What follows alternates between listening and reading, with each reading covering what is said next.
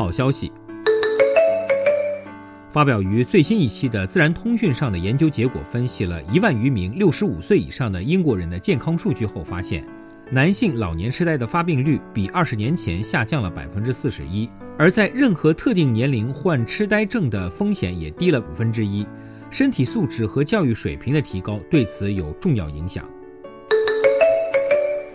以英国纽卡斯尔大学为首的国际考古学家小组对瑞士阿尔卑斯山地区六处新石器遗址的陶瓷容器碎片进行分析后发现，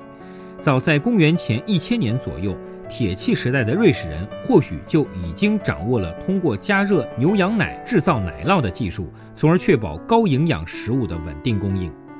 坏消息。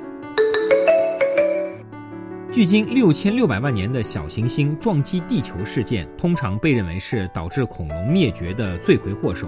但英国雷丁大学的研究小组日前指出，在灭绝事件发生以前的五千万年，恐龙数量就已经开始减少，原因是海平面上升导致的栖息地破碎、种群隔离，灭绝速度超出新物种形成速度。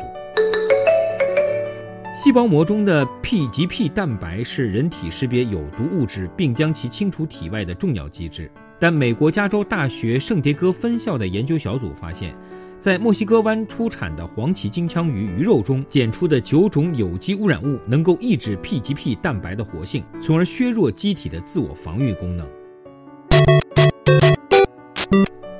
萧墙之内。对待空气污染，躲进小楼成一统的态度不过是自欺欺人。以英国萨里大学土木与环境工程系为首的研究小组日前在《整体环境科学杂志》上发表论文指出，对于百分之九十以上的时间都在室内度过的城市居民来说，室内空气污染所造成的健康危害远远超出了户外空气污染，但迄今为止却仍缺乏有效的实时监控手段和应对策略。根据世界卫生组织二零一二年的数据，全球每年有四百三十万死亡事件与室内空气污染有关，而户外空气污染导致的死亡数字为三百七十万。烟草释放出的烟雾、烹饪油烟、装修材料释放的可挥发性有机物和隐藏的霉菌、细菌是最主要的室内空气污染源。